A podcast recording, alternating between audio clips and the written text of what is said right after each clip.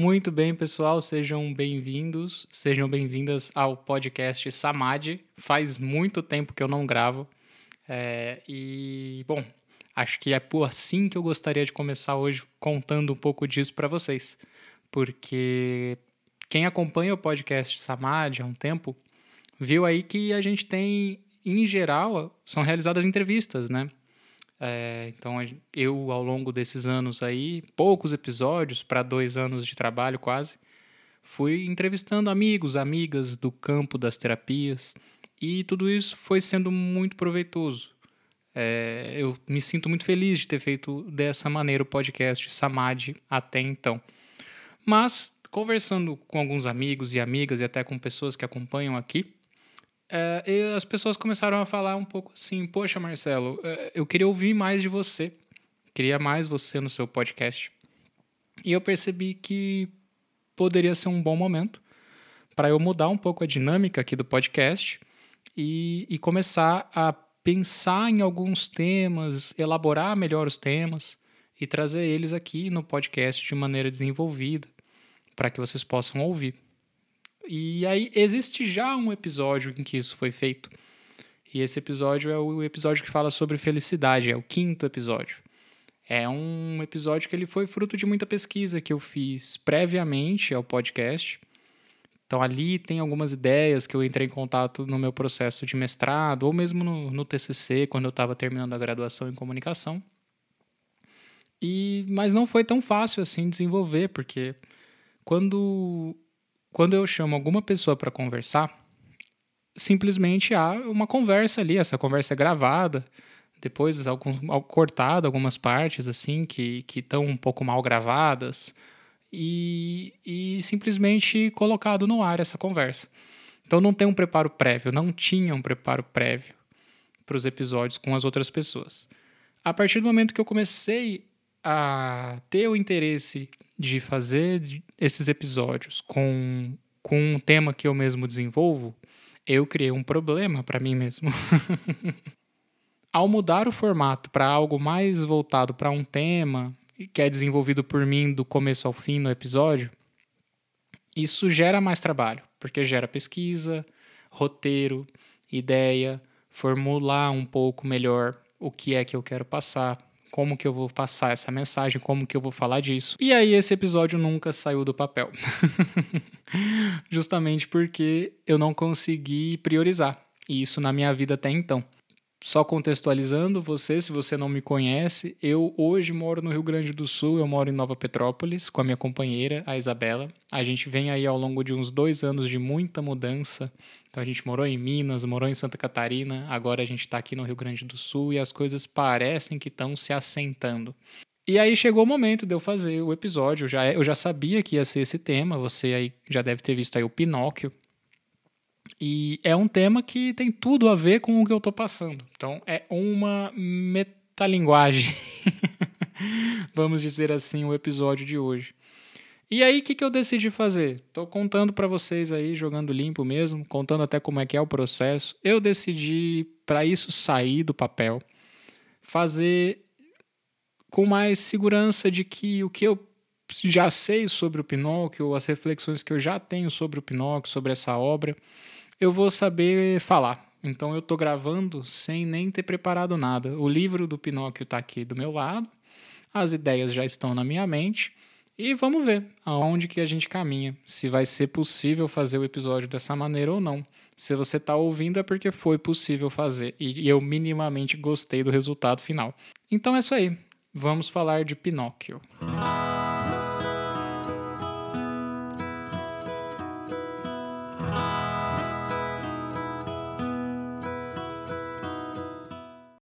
E o que é que o Pinóquio, que é no senso comum a história do menino que mente, do menino não, né, do boneco de madeira que mente e o nariz cresce.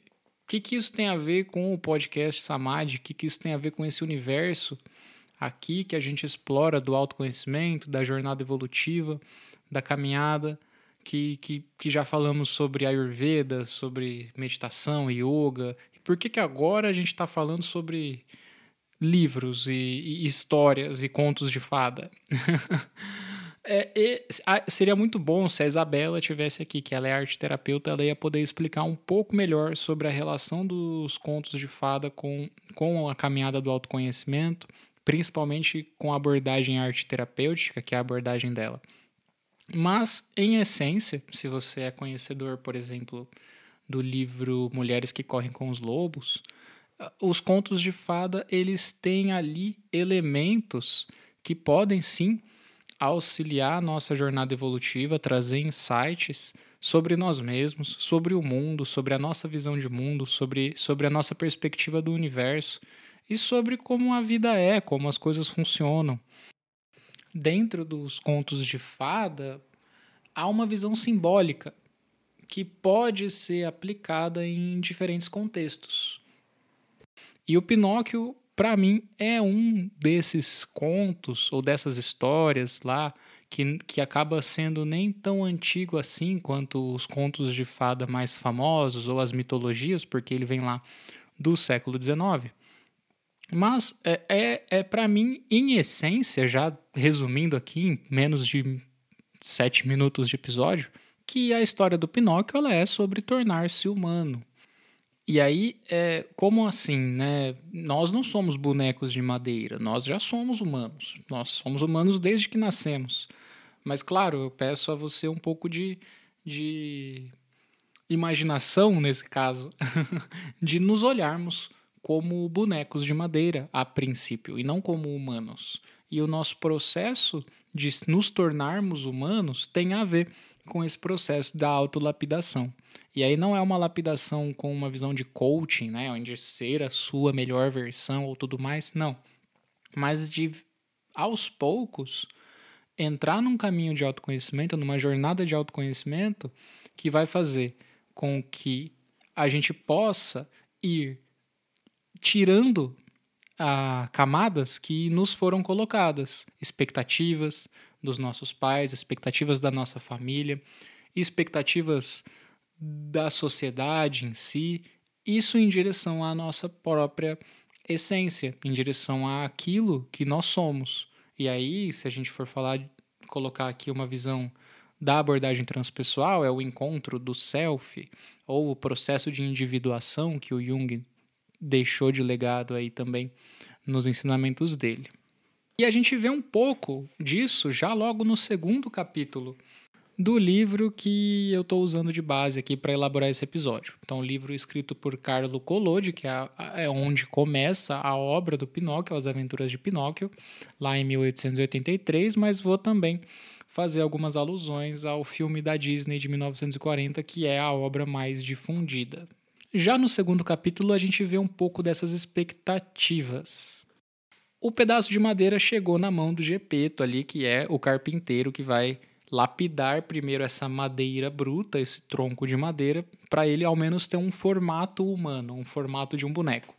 E quando o Gepeto cria o Pinóquio, pelo menos no livro aqui, tal, isso talvez não esteja lá no filme da Disney, ele já tem as suas próprias expectativas. Então ele deixa bem claro aqui que ele vai transformar aquele tronco que chegou até as mãos dele num boneco de madeira, um maravilhoso boneco de madeira, que dance, que lute, esgrima e que dê saltos mortais. Ou seja, antes da.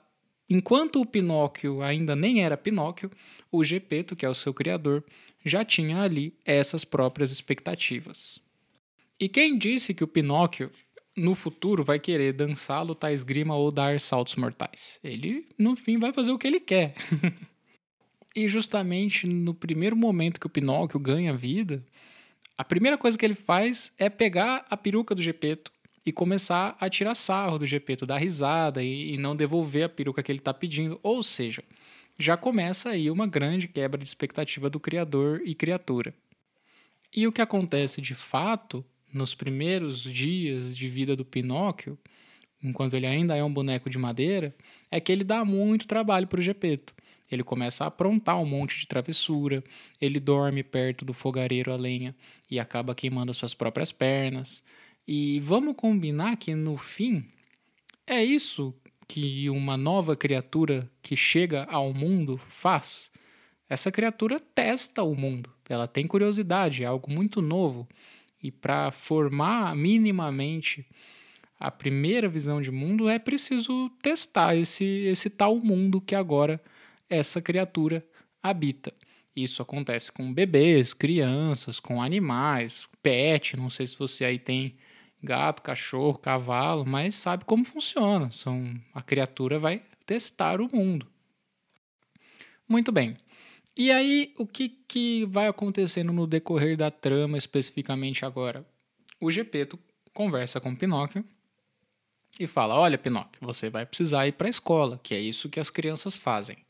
Não vou entrar nessa questão, né? Não acho que o que as crianças fazem é só ir para a escola, mas na obra em questão é um pouco esse o diálogo. E aí existe o quê? Existe o sacrifício do Gepeto.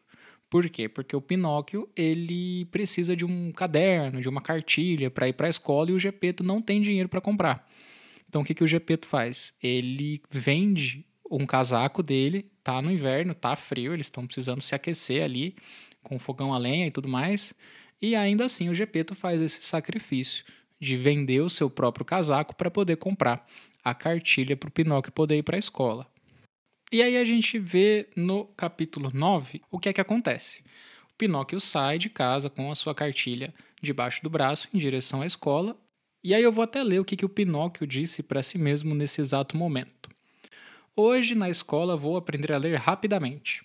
Amanhã aprenderei a escrever e depois de amanhã aprenderei matemática. Depois, com as minhas habilidades, ganharei muitas moedas e com os primeiros tostões comprarei para o meu pai um casaco lindo de pano. Vou pedir um de prata e um de ouro com botões de brilhantes também. O coitado merece de verdade. Para comprar meus livros e me educar, ele ficou só com a camisa, com este frio. Só os pais são capazes de fazer certos sacrifícios. O que, que a gente vê aqui?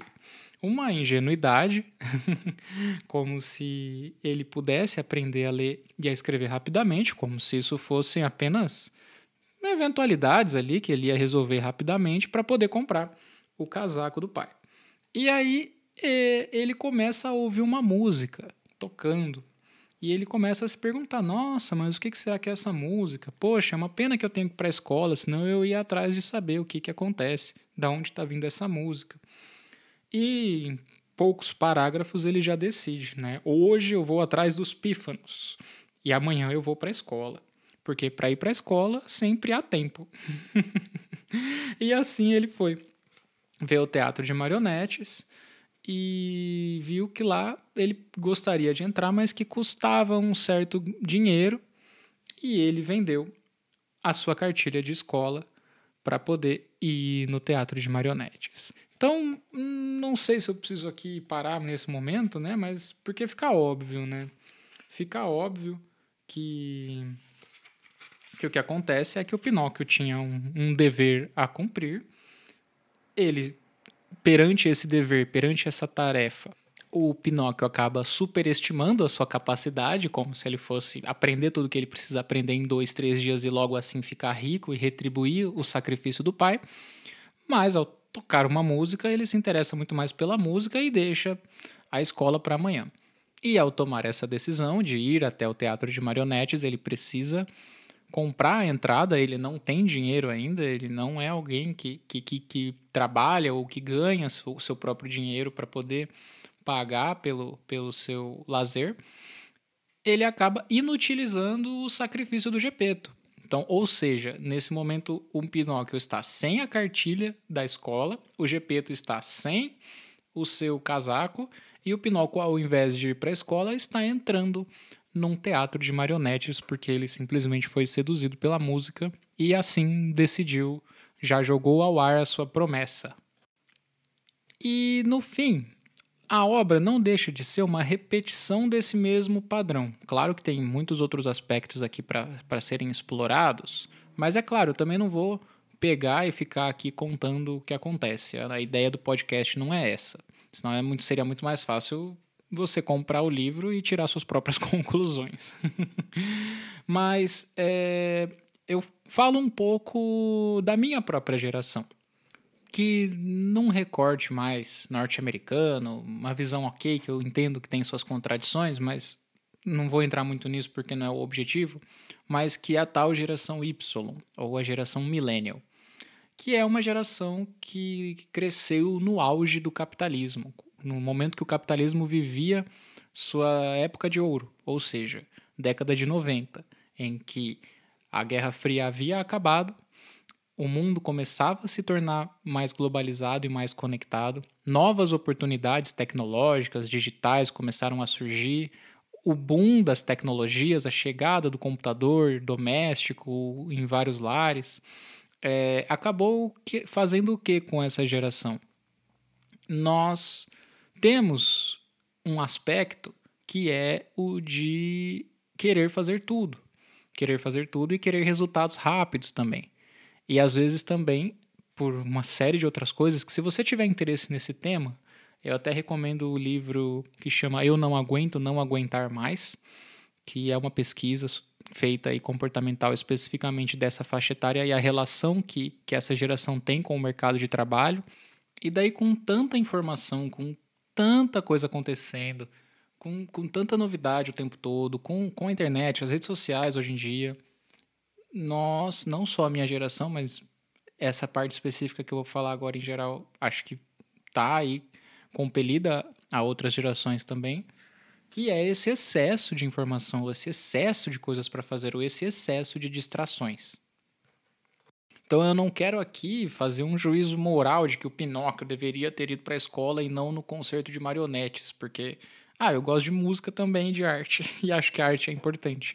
Mas olhando para esse recorte específico do, do livro, ele tinha um compromisso. E esse compromisso foi feito com o pai dele, com o Gepeto, que era o de ir para a escola. Ele foi dado os recursos necessários para ele e era aquilo que ele ia fazer. E era aquilo que ele mesmo estava dizendo para ele que ele ia fazer. Por mais que ele estava superestimando a capacidade, ele, ele era o que ele queria fazer também. Mas ele se distraiu e foi para um outro caminho.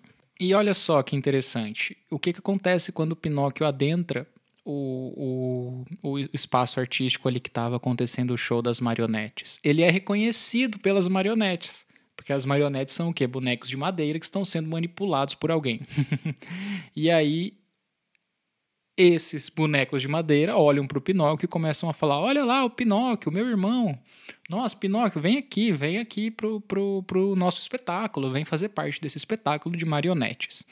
No filme da Disney, é, é, é um pouco mais, mais óbvio, assim, eu acho. Porque ali ele é visto pelo dono do circo, e o dono do circo olha e fala: Nossa, um boneco de madeira sem os fios. Eu vou ficar muito rico com esse boneco, né? E seduz o Pinóquio a trabalhar para ele. E o que, que a gente pode extrair dessa passagem até então, por mais que para mim já tenha até ficado óbvio? A escola aqui no texto no, no, na obra, ela fica. Ela, é claro que ela tem um caráter muito mais simbólico. Não é a escola, a instituição escola, mas é o conhecimento. Ou, pelo menos, aquilo que você tem que fazer. O que, que o Pinóquio tem que fazer? Não importa as reflexões além disso. Ele tem que ir para a escola. E ele não vai. Ao não ir para a escola, ao não ir atrás do conhecimento, ou a não cumprir o compromisso que ele fez com ele mesmo, ele se tornou uma marionete. Ele se tornou alguém suscetível à manipulação. Seguindo então a história adiante, o que, que acontece aí nesse circo em específico?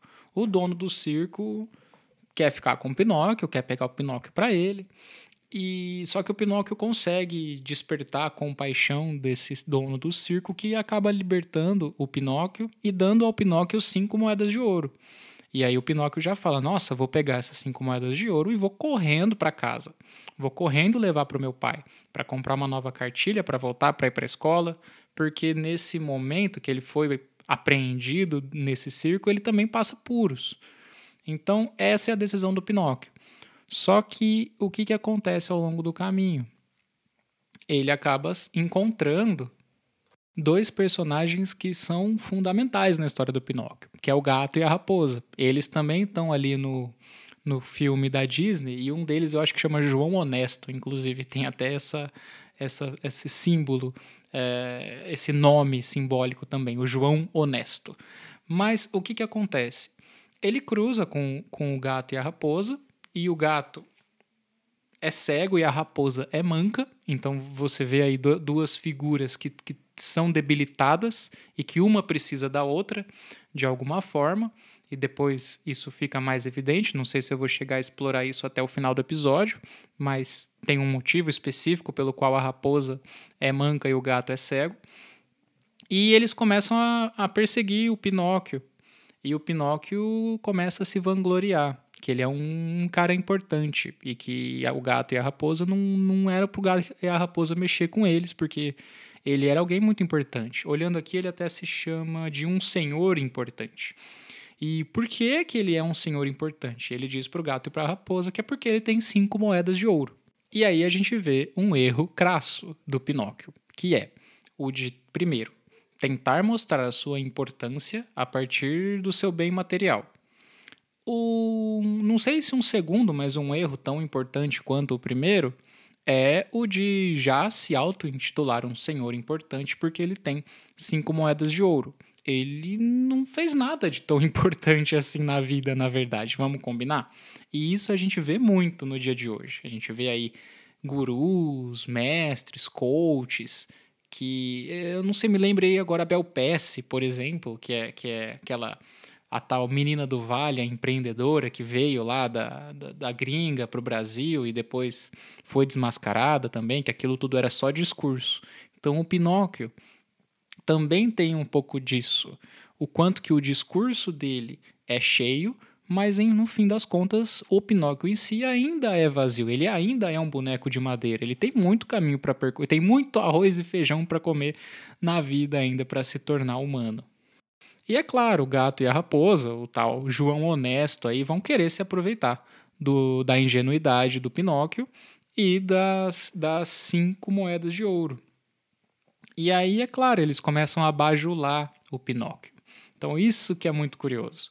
Como que o Pinóquio desenvolve ali um senso de importância e esse próprio senso de importância, que é ilusório, começa a ser afagado e usado pelo gato e pela raposa para também manipular o Pinóquio. Então eles começam a falar para o Pinóquio reconhecer a importância do Pinóquio, reconhecer ele como um senhor e falar que eles vão ajudar o Pinóquio, que se ele plantar essas moedas de ouro, elas vão dar uma árvore em dois, três dias e em dois, três dias ele vai poder colher muito mais moedas de ouro do que ele tem.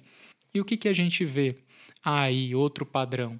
É a promessa das coisas fáceis, de que as coisas na vida vêm fáceis, de que se você tem cinco moedas de ouro, basta você plantar elas e que elas vão virar um, um, um grande ar, uma grande árvore, um grande arbusto em dois, três dias, e você vai poder, em dois, três dias, captar muito mais recurso financeiro a partir de uma ação simples, que é apenas enterrar uma moeda.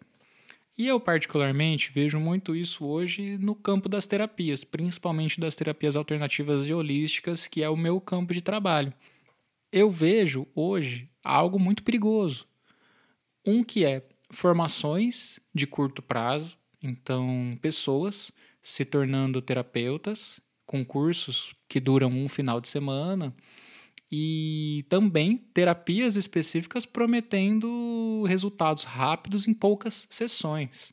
Coisas do tipo cure os seus traumas paternos com três ou quatro sessões, porque tudo isso aí que está acontecendo com você é por conta dessas crenças limitantes que estão na sua cabeça. Então, senta aqui para a gente resolver essas crenças limitantes e você poder seguir a sua vida em paz é complicado, né? Não é tão simples assim. Não é só plantar cinco moedas de ouro que elas vão virar duas mil. Bom, e o que, que acontece ali, de uma maneira resumida? O Pinóquio enterra as moedas, né? E o gato e a raposa se fantasiam de assaltantes e, e, começam a perseguir o Pinóquio. Então o Pinóquio se vê perseguido, mas ele não se dá conta ainda que quem está perseguindo ele é o gato e a raposa, porque agora eles estão disfarçados. E aí eles acabam prendendo o Pinóquio numa árvore, num grande carvalho, e enquanto o Pinóquio está preso, eles vão atrás das moedas que o Pinóquio enterrou. E aí é a primeira vez que aparece uma personagem também fundamental na história do Pinóquio, que é a fada azul. No filme da Disney, a fada azul aparece logo no começo, é ela que dá vida ao Pinóquio, mas na história original não. Na história original, o, o boneco ganha vida sem muitas explicações. E ele tem vários encontros com a fada azul ao longo da história, eu vou falar deles, mas claro, vamos falar do primeiro. Começa ali o Pinóquio, né, pendurado nesse grande carvalho, e aí chega o que aqui no livro é chamada primeiramente de uma bela jovem de cabelos azuis, que sente piedade do Pinóquio e começa a bater as palmas três vezes enquanto vem ali os passarinhos em revoada e cortam o nó que está prendendo o Pinóquio ali na árvore. E aí tem uma passagem aqui também muito interessante, muito fundamental, que é quando a fada azul leva o Pinóquio para casa dela para cuidar dele, porque ele está debilitado por conta ali do desse momento que ele ficou preso no carvalho. E ela vai medicar o Pinóquio, vai dar remédio para ele se curar, e ele não quer tomar o remédio porque é muito amargo. Então tem ali uma negociação. A fada fala: "Mas toma esse remédio, mesmo que amargo vai te fazer bem". E ele: "Não, eu não quero, eu não quero tomar esse remédio". E aí a fada fala: "Poxa, então vou te dar um torrão de açúcar, pode ser? Eu te dou um torrão de açúcar e aí você toma o remédio". Aí ele fala: "Combinado". Daí ele come o torrão de açúcar, mas mesmo assim não toma o remédio. Pede mais um torrão. Aí a fada dá mais um torrão. E ele começa a inventar desculpas para não tomar o remédio, fazer acordos com a fada, e a fada acaba ficando é, um pouco sem ter o que fazer, porque o Pinóquio se mostra ali irredutível a tomar o remédio, porque é amargo. É bem interessante aqui a passagem, né, que é, ela começa a falar: Você vai se arrepender, Pinóquio. Ele não importa. Mas a sua doença é grave. Ele não importa. A febre vai carregar você em poucas horas para outro mundo. E o Pinóquio fala: Não importa. E a. Que nem uma criança, né? não, não, tem diálogo, é só não importa, não quero, ponto final. E, e aí ela pergunta até: Você não tem medo? E ele fala: Não tenho, é melhor morrer do que tomar esse remédio de tão ruim. Aqui, passível de interpretação, né? O amargo, realmente, assim, claro que existem os chocolates amargos, nem todo sabor amargo é ruim, mas o amargo não dá tanto prazer quanto o doce. Então, um remédio amargo não dá tanto prazer quanto um torrão de açúcar. Mas pela própria personalidade do Pinóquio, já dá para perceber que ele não quer as coisas amargas da vida, ele não aceita as coisas amargas que a vida traz, por mais que elas sejam necessárias, por mais que elas sejam importantes para sua própria sobrevivência. E aí justamente quando o Pinóquio fala que não tem medo da morte, a porta do quarto se abre e ali aparecem quatro coelhos carregando um pequeno caixão. E eles falam: Pinóquio, viemos buscar você. Aí ele fala: Mas me buscar? Mas eu não tô morto ainda. E os, e os coelhos que, traz, que trouxeram o caixão dizem: Ainda não, mas lhe restam poucos minutos de vida, porque você se negou a tomar o remédio que cessaria a sua febre, que te curaria. E aí ele entra em desespero com a fada e começa a falar: por favor, me dê o copo, depressa, me dá o remédio, eu não quero morrer, eu não quero morrer. Ou seja, quando chega a consequência do ato, o Pinóquio também não quer lidar com essa consequência, ele não suporta lidar com, com a morte nesse momento, por mais que ele não tenha tomado remédio. Mas aí ele pega o remédio, toma rapidão e fica vivo, né? Afinal, a história precisa continuar. E aí eu chamo a atenção para o personagem da fada tanto no livro quanto no filme recente, a fada ela aparece mais de uma vez na história e ela vai aparecendo de diferentes maneiras.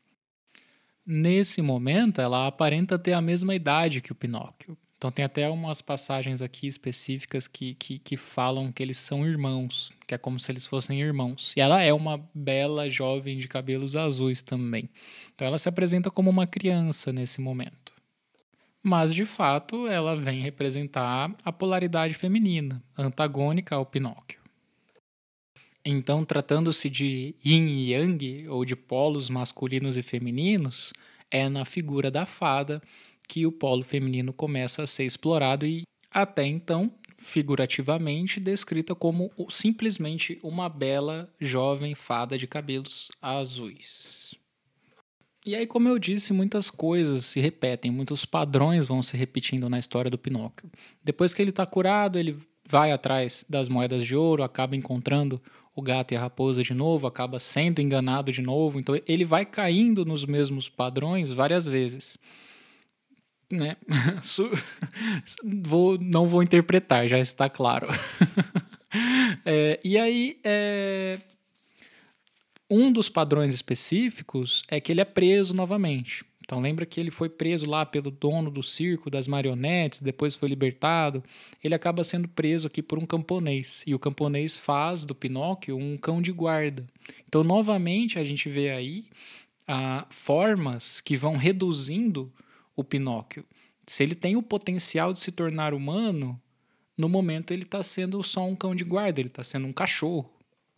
E ele dá ao Pinóquio a função ali de, de cuidar do seu galinheiro de cuidar do galinheiro durante a noite, porque tinham ladrões ali na região.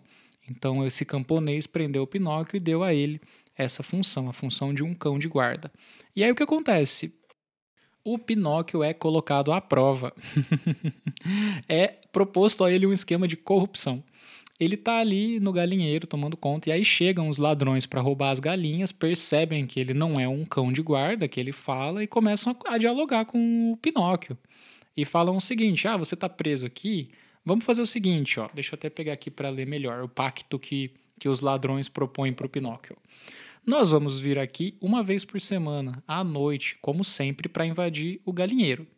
Nós vamos levar oito galinhas, e dessas galinhas, sete nós vamos comer e uma nós vamos dar para você com a condição de que você finja que está dormindo e não lhe ocorra latir nem acordar o camponês perante esse, essa proposta, qual que é a atitude do Pinóquio? Ele aceita a proposta, mas quando os ladrões estão dentro do galinheiro, ele tranca o galinheiro, coloca uma pedra na frente e começa a latir. tá até aqui no livro, au, au, au. e aí o camponês acorda, vem ver, e aí ele fala, ó, e aí o Pinóquio explica toda a situação para o camponês. Ou seja, o, ali a gente vê o Pinóquio comprometido com o seu combinado, com o pacto que foi combinado com, com o camponês de cuidar ali do galinheiro. Ao mesmo tempo, ele também fez um pacto com os ladrões, mas por uma questão ética ou moral, ou sei lá, talvez agora o Pinóquio está desenvolvendo um pouco mais de malícia e um pouquinho mais da noção do que é certo e errado, ele decide tomar esse tipo de atitude e o camponês fica muito feliz e, em troca, ele liberta o Pinóquio. Então, novamente, o Pinóquio é libertado. Ao ser libertado, outras coisas acontecem ali que, que eu não, não selecionei para falar aqui, mas ele corre justamente de volta para casa da fada. Só que lá ele encontra um recado escrito na porta muito interessante, que é: Aqui jaz a jovem de cabelos azuis que morreu de tristeza por ter sido abandonada pelo seu irmão Pinóquio. Muito interessante, eu não tinha mencionado isso, né? Mas quando o Pinóquio se cura, ele, ele sai da casa da fada sem dizer tchau, sem dizer adeus. E a, a fada se sente abandonada pelo Pinóquio, e aqui, em teoria, ela morreu. Ela morreu simbolicamente, porque depois de algumas outras desventuras aqui que acontecem com o Pinóquio, ele acaba encontrando ela de novo. Só que ele não entende logo no começo que aquela é a fada.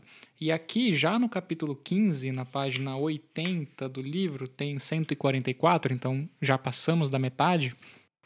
Acontece um diálogo que, que a meu ver, é o que serviu de inspiração para o diálogo inicial do filme da Disney entre a fada e o Pinóquio. Por quê? Aqui a fada já é uma mulher nesse contexto, só que o Pinóquio não reconhece ela a princípio, aos poucos, conforme ela vai encontrando, ele encontra ela no meio aí da sua jornada e vai conversando com essa figura, ele vai aos poucos descobrindo que na verdade ela é a fada azul. Só que agora essa fada tá, tá grande, ela é uma mulher. Ela mesmo até diz assim. Uh Deixou, ela diz para o Pinóquio: Deixou-me quando eu era uma menina e agora me encontra como uma mulher, tão mulher que poderia ser sua mãe. Aqui muitas interpretações que poderiam fazer, né? A morte da menina. Não sei se, se, se você também está pensando o mesmo que eu agora.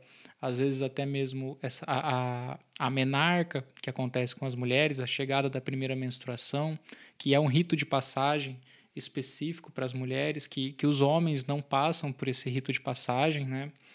É, é uma outra maneira agora do Pinóquio se relacionar com essa figura feminina, e aqui já está bem claro. Então, mulher, que eu poderia ser a sua mãe. E aí o Pinóquio diz que ele queria crescer também, como a fada cresceu, para a fada ensinar ele a crescer, e ela é bem realista. A fada ela tem falas realistas sempre com o Pinóquio, né? Diz que ele não pode crescer porque ele é um boneco e os bonecos nunca crescem, nascem como bonecos, vivem como bonecos e morrem como bonecos.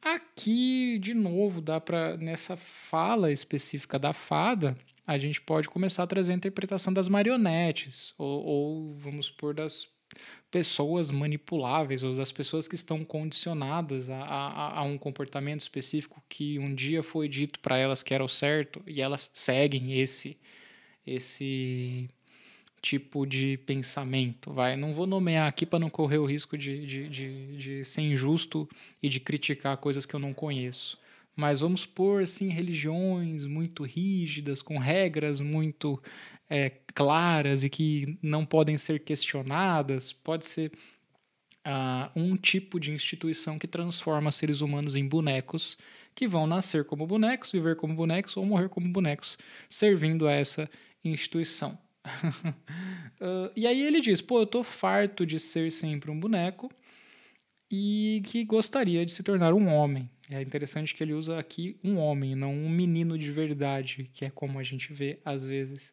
principalmente no filme da Disney. Mas é aqui que a fada diz que ele pode se tornar esse tal homem como, como ele gostaria de ser, desde que ele faça por merecer e assim acostume-se a ser um bom menino. Então, como eu disse aqui, que tá, acho que talvez desse diálogo a inspiração para o para o diálogo inicial da Disney, né, que a fada promete que o, que o Pinóquio vai virar um menino de verdade se, se ele se comprometer ali, se ele se comportar bem. Se ele for uh, um bom menino, ele vai se tornar um homem de verdade.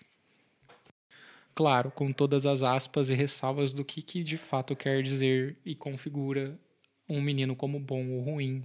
Não sei. Eu que lhe pergunto.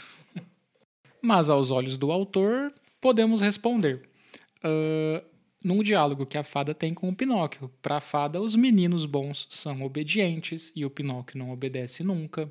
Os meninos bons têm amor ao estudo e ao trabalho e o Pinóquio é um preguiçoso e o vagabundo do ano. Isso está escrito aqui no livro mesmo, tá? Uh, os meninos bons dizem sempre a verdade e o Pinóquio diz mentiras. Os meninos bons vão para a escola por boa vontade e o Pinóquio não quer mais, não quer mais isso, né? E aí ele há um pacto Ali o Pinóquio diz: Prometo, quero ser um menino bom e quero ser um apoio para o meu pai. Onde está meu pobre pai agora? Ele pergunta, e a gente está aqui numa parte do, do livro que mostra que o Pinóquio agora está em busca do pai dele novamente. E o próprio Gepeto, em algumas passagens aqui, fica implícito que ele saiu de casa, que ele está atrás, que ele está numa jornada atrás do seu filho perdido. E nesse momento, Pinóquio se compromete a ser um bom menino e a ir à escola. Mas aí coisa isso não acontece, né?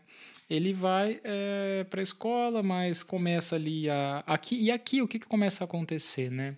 É como se o desafio ficou um pouco maior. Por quê? Quando na primeira vez que o Pinóquio foi para a escola, ele simplesmente ouviu a música e, e, e saiu do seu caminho. Agora, né, já no capítulo 27, né, 20 capítulos depois, ele vai para a escola, só que aí ele começa ali a conhecer outros meninos e começa a se relacionar com esses outros meninos. E esses outros meninos têm palavra, têm vida própria, têm influência sobre o Pinóquio. E aí eles começam a dizer para o Pinóquio que, que é para eles irem à praia ver um tal tubarão. É, e aí o, o Pinóquio vai ele, ele, ele acaba resistindo um pouco mais, tem uma certa resistência, ele não é tão mais influenciável quanto ele era no começo, mas essas forças, é, para além do Pinóquio, né, que são esses meninos que, que começam a falar para o Pinóquio para sair da escola, falar para o Pinóquio para ir para a praia, para ver o grande tubarão, o Pinóquio vai começando a se sentir um pouco acuado. E aqui o que, que né, basicamente é essa questão das de que, que, que fica, né? Que, que sobra dessa passagem? As companhias, as companhias. Já nem sei de onde vem isso, né? Mas é um também algo que eu considero que é você é como, como um ser transpessoal, como um ser que, que vai além só unicamente da sua pessoa, às vezes acaba sendo muito parecido com a soma das cinco pessoas com as quais você mais interage na vida. Isso é natural, porque o ser humano é um ser coletivo e social.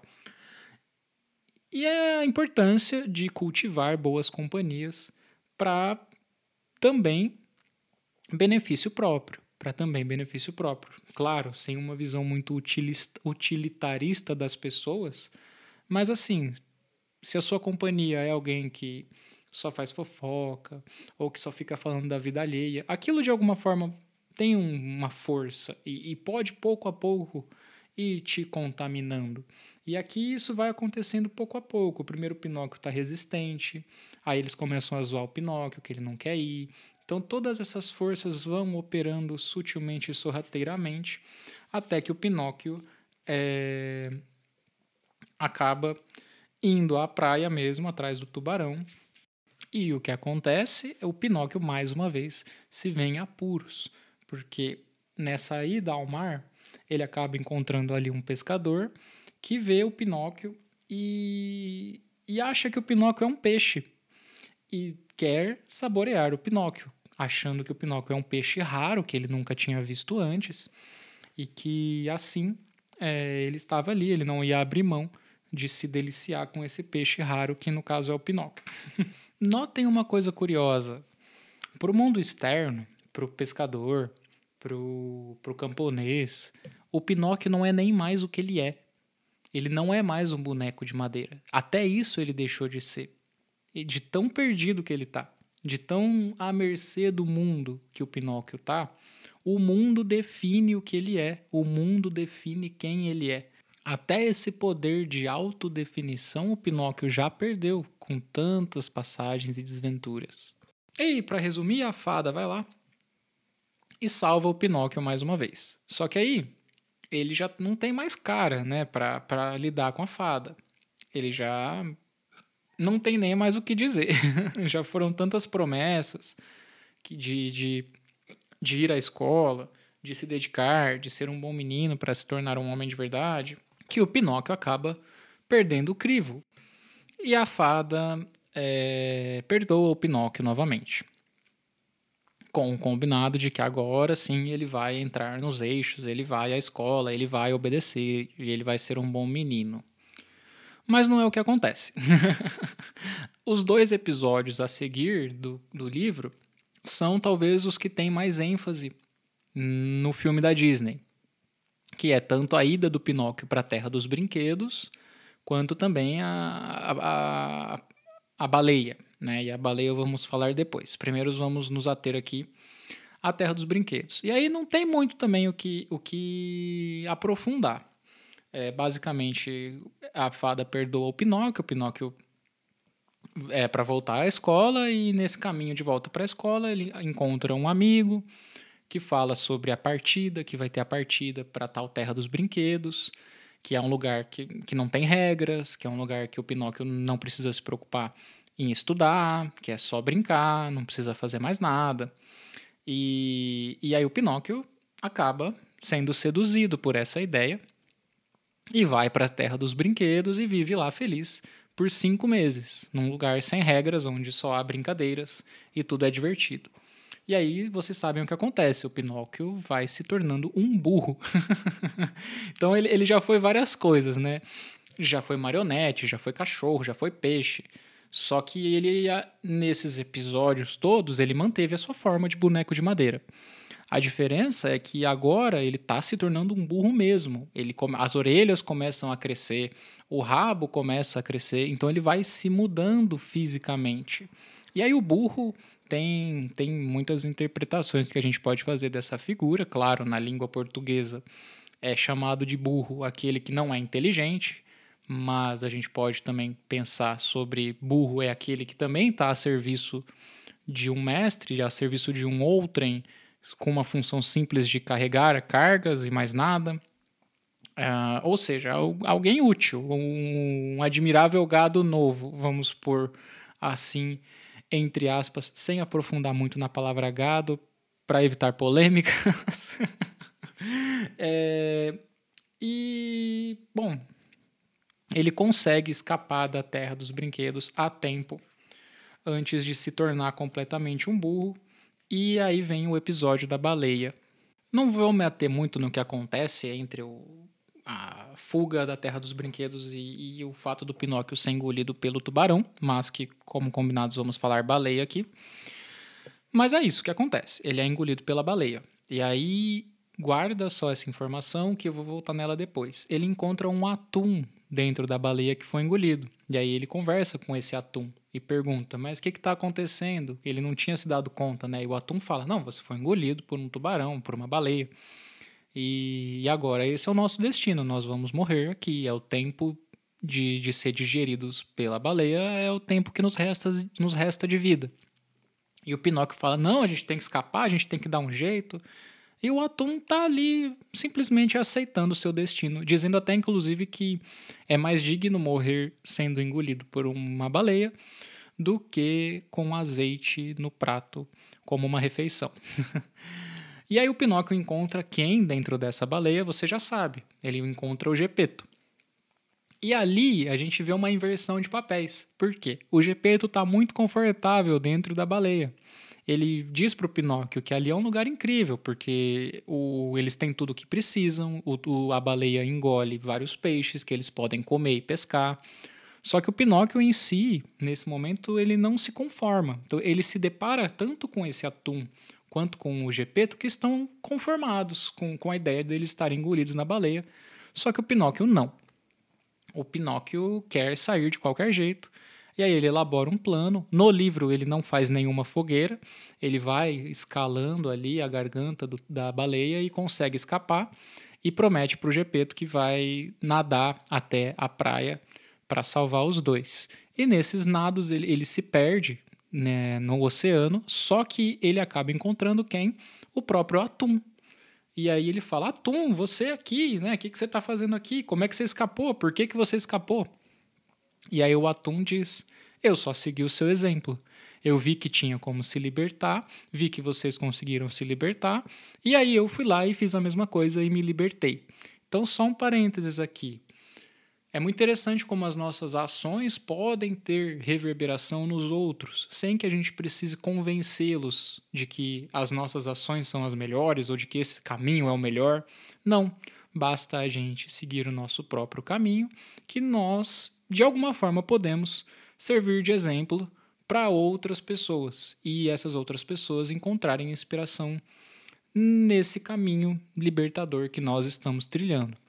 O que, que tem a ver toda essa história da baleia com o Pinóquio? Por que, que esse episódio é tão importante?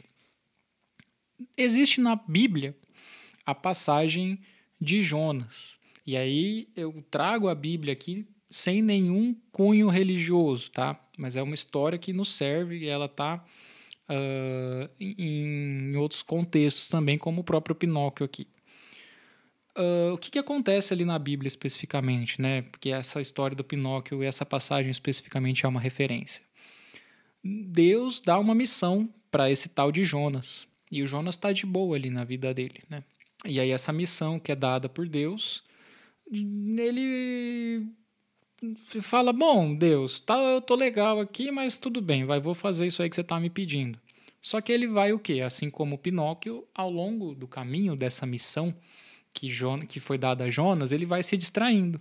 Ele vai encontrando lugares que são agradáveis, lugares na metade dessa jornada que são excelentes, que são confortáveis, que são é, prazerosos, e ele acaba esquecendo dessa missão de, de ir até esse tal lugar específico que Deus mandou para fazer o que Deus mandou lá. Não vou entrar em detalhes o que Deus mandou ele fazer também, não importa. O que importa mais é esse fato.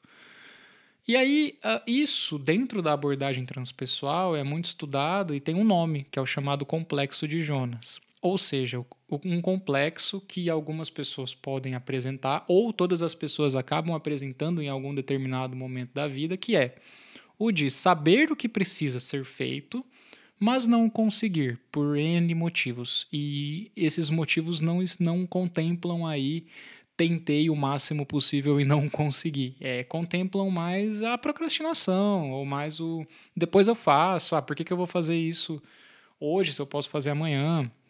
Né? Tô, eu não estou aqui categorizando ou dando exemplos muito claros, a ideia é deixar em aberto mesmo, né? porque aí você, você mesmo vai tendo suas reflexões conforme você vai ouvindo isso. Uh, então, é, eu vou, vou, não vou mudar, vou dar um exemplo meu tá? Para ficar mais fácil. Esse episódio de podcast é um exemplo. Eu tô com ele na minha cabeça faz uns cinco meses. A gente tá em maio. Esse é era o primeiro episódio do ano para sair. E aí eu tinha que fazer ele. Ele estava na minha mente. Eu sabia que eu tinha que fazer ele. Eu mesmo coloquei isso para mim. Só que eu não consegui encontrar tempo, dedicação. E eu mesmo coloquei alguns empecilhos no meio do caminho, que foi: ah, eu preciso escrever primeiro para o podcast sair legal. Ah, eu preciso, sei lá, reler o livro, pesquisar melhor, elaborar um roteiro do que é que eu vou falar. E aí nisso se passaram cinco, quase seis meses. E aí hoje eu falei, não, hoje eu vou fazer, e eu vou fazer, como eu expliquei no começo do episódio, né? Eu falei, vou fazer é, desse jeito mesmo, né? Feito é melhor do que perfeito e, e, vamos em frente assim. E aí, poxa, são agora aqui, só para vocês terem uma noção, são 5 e 15 da tarde. Eu sentei na cadeira aqui para fazer, era mais ou menos uma e meia. Então, assim, é, poxa, não, não, não consegui encontrar três horas ao longo desses cinco, seis meses que eu pudesse sentar e fazer. Quem colocou esse empecilho de ter que elaborar antes? Fui eu mesmo. Fui eu mesmo. E claro, é, é um exemplo, mas também aqui eu invoco outro tipo de reflexão que é também a autocompaixão. Isso aqui não é o meu trabalho financeiro. É, é o meu trabalho porque, de alguma forma, ajuda a divulgar o meu trabalho como terapeuta, ajuda a divulgar minhas ideias mas eu, é, eu tenho a, a prioridade do, do, atender, a prioridade do, do divulgar a terapia ou de dedicar mais tempo divulgando especificamente meu trabalho, ela era melhor. É, é, ela era, era mais prioridade do que realizar esse episódio de podcast. Uh, mas agora ele está sendo realizado. Então, a baleia está me cuspindo junto com, com o Pinóquio aqui, por mais que na história do livro a baleia não cuspa, né? Ele, ele mesmo encontra o seu caminho dentro da baleia para fugir é, é o que está acontecendo aqui de alguma forma. Esse episódio está saindo e, nossa, eu estou muito feliz de estar tá tirando isso de dentro de mim, porque era algo dentro de mim que estava muito forte e ficava ali na minha cabeça. Você, Marcelo, precisa fazer esse episódio. Vai, Marcelo, vai fazer o episódio. E eu já sabia da ironia de ser um episódio sobre o Pinóquio que estava ali, algo para ser feito que nunca nunca saía desse lugar de isso precisa ser feito. A partir de agora, estou aqui falando já há quase uma hora, ele está muito mais próximo de ser realizado. E também é, vejo aqui, nesse momento, que eu que, que, que, realizar esse episódio pode ser mais fácil do que eu tinha planejado mentalmente. Então, poxa, ter de alguma forma escolhido e priorizado em algum momento também me revelou uma coisa, de que esse podcast não precisa ser tão complexo assim. É, eu consigo dedicar menos tempo e, e, tentar extrair algo legal. Não sei se está legal para você. Se você está ouvindo até agora, é porque provavelmente está. Porque o final da história você já conhece, né? e aí, para finalizar, o que acontece, todo mundo já sabe. O Pinóquio consegue salvar o Gepeto. E aí ele passa um tempo, no livro ele passa um tempo cuidando do Gepeto, cuidando da, do, do pai, trabalhando para poder comprar leite para o pai se recuperar, porque o pai está muito debilitado da, das aventuras também que ele, que ele enfrentou para encontrar o Pinóquio, da, dessa, desse, desse tempo na baleia, desse, dessa fuga da baleia. E ele também descobre que a fada está doente, e aí ele precisa ir lá e cuidar da fada também. E aí ele vai, trabalha ainda mais para poder é, ganhar dinheiro para comprar remédio para fada. E aí, é, bom, interpretações possíveis, acho que quando nos tornamos mais velhos mesmo, cuidamos daqueles que cuidaram de nós, que podem estar debilitados. Esse é o ciclo da vida. Isso faz parte da vida. E nesse exato momento, o Pinóquio vai lá e, e se torna humano, se torna um homem de verdade. O que é que fez ele se tornar um homem de verdade? Não sei dizer muito bem assim, você que me diz, mas uh, ele simplesmente foi fazer o que ele precisa fazer. E eu acho que às vezes é, nos tornarmos responsáveis por nós mesmos e, e responsáveis pelos nossos objetivos, responsáveis pelos nossos sonhos, consiste em tomar remédios amargos, mas basicamente consiste em fazer o que precisa ser feito.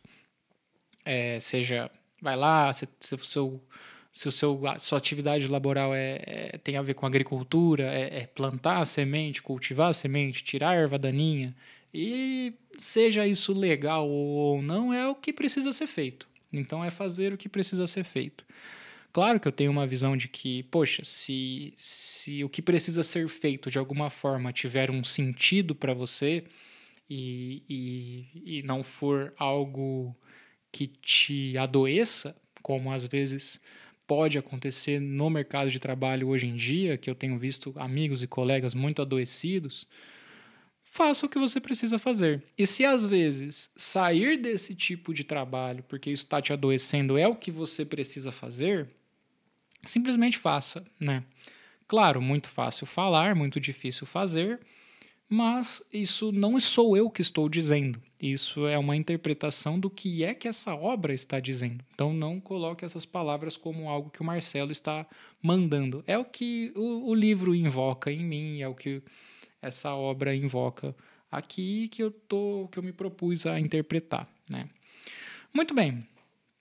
Uh, antes de finalizar, eu não sei se se passou pela sua cabeça um personagem que eu não citei aí, que é fundamental também, que é o grilo falante.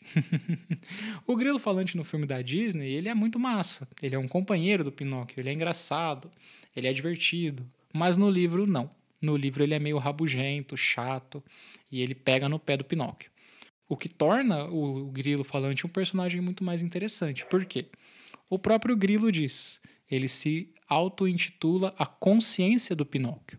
Ou seja, se você não faz o que precisa ser feito, a sua consciência vai vir e vai pesar na sua. A sua consciência vai pesar. Eventualmente, ela vai pesar. Vamos dar um exemplo aqui. De novo, vou usar o mesmo exemplo. Né? Hoje eu tinha separado meu dia, minha tarde, na verdade, para me dedicar a esse episódio. Eu confesso que assim, assim como outras vezes, na hora de fazer, eu fiquei olhando lá para fora, vi que, pô, poderia, né, rastelar a, as folhas ali da, do caqui que está caindo, poderia sair com o meu cachorro para dar uma volta, que são coisas úteis também, né? Precisa rastelar, o cachorro precisa passear. Mas não é o que eu tinha me proposto a fazer. O que eu tinha me proposto a fazer era justamente esse episódio, sentar e fazer esse episódio que eu estou postergando há muito tempo. Ou seja, a minha consciência já estava pesando. você precisa fazer o que você precisa fazer, Marcelo. Vai lá fazer esse episódio, vai lá, dá andamento no seu podcast. Não deixa de postar, não deixa de fazer, as pessoas estão gostando, você tem recebido feedbacks legais. É, se eu não tivesse hoje nessa tarde aqui sentado para fazer, à noite o meu grilo falante ia estar tá falando para mim: "Pô, Marcelo, você não fez o que você precisava fazer". Então, felizmente, eu fiz o que eu preciso fazer, eu fiz o que eu precisava fazer. Esse é um formato diferente do podcast Samad. Não sei se você gostou, não sei se você achou legal, não sei se você concorda também com, com tudo o que foi interpretado aqui dessa obra do Pinóquio.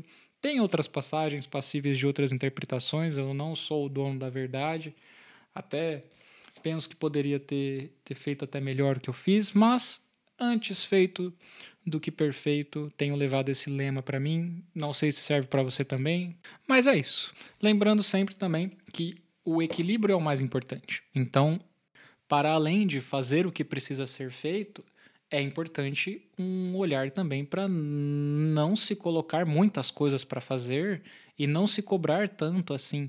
Esse caminho do meio, eu acredito que é o caminho mais adequado. Às vezes, desistir é uma delícia desistir sempre e depois ficar angustiado pela desistência é o que pode não ser assim tão agradável, tá certo?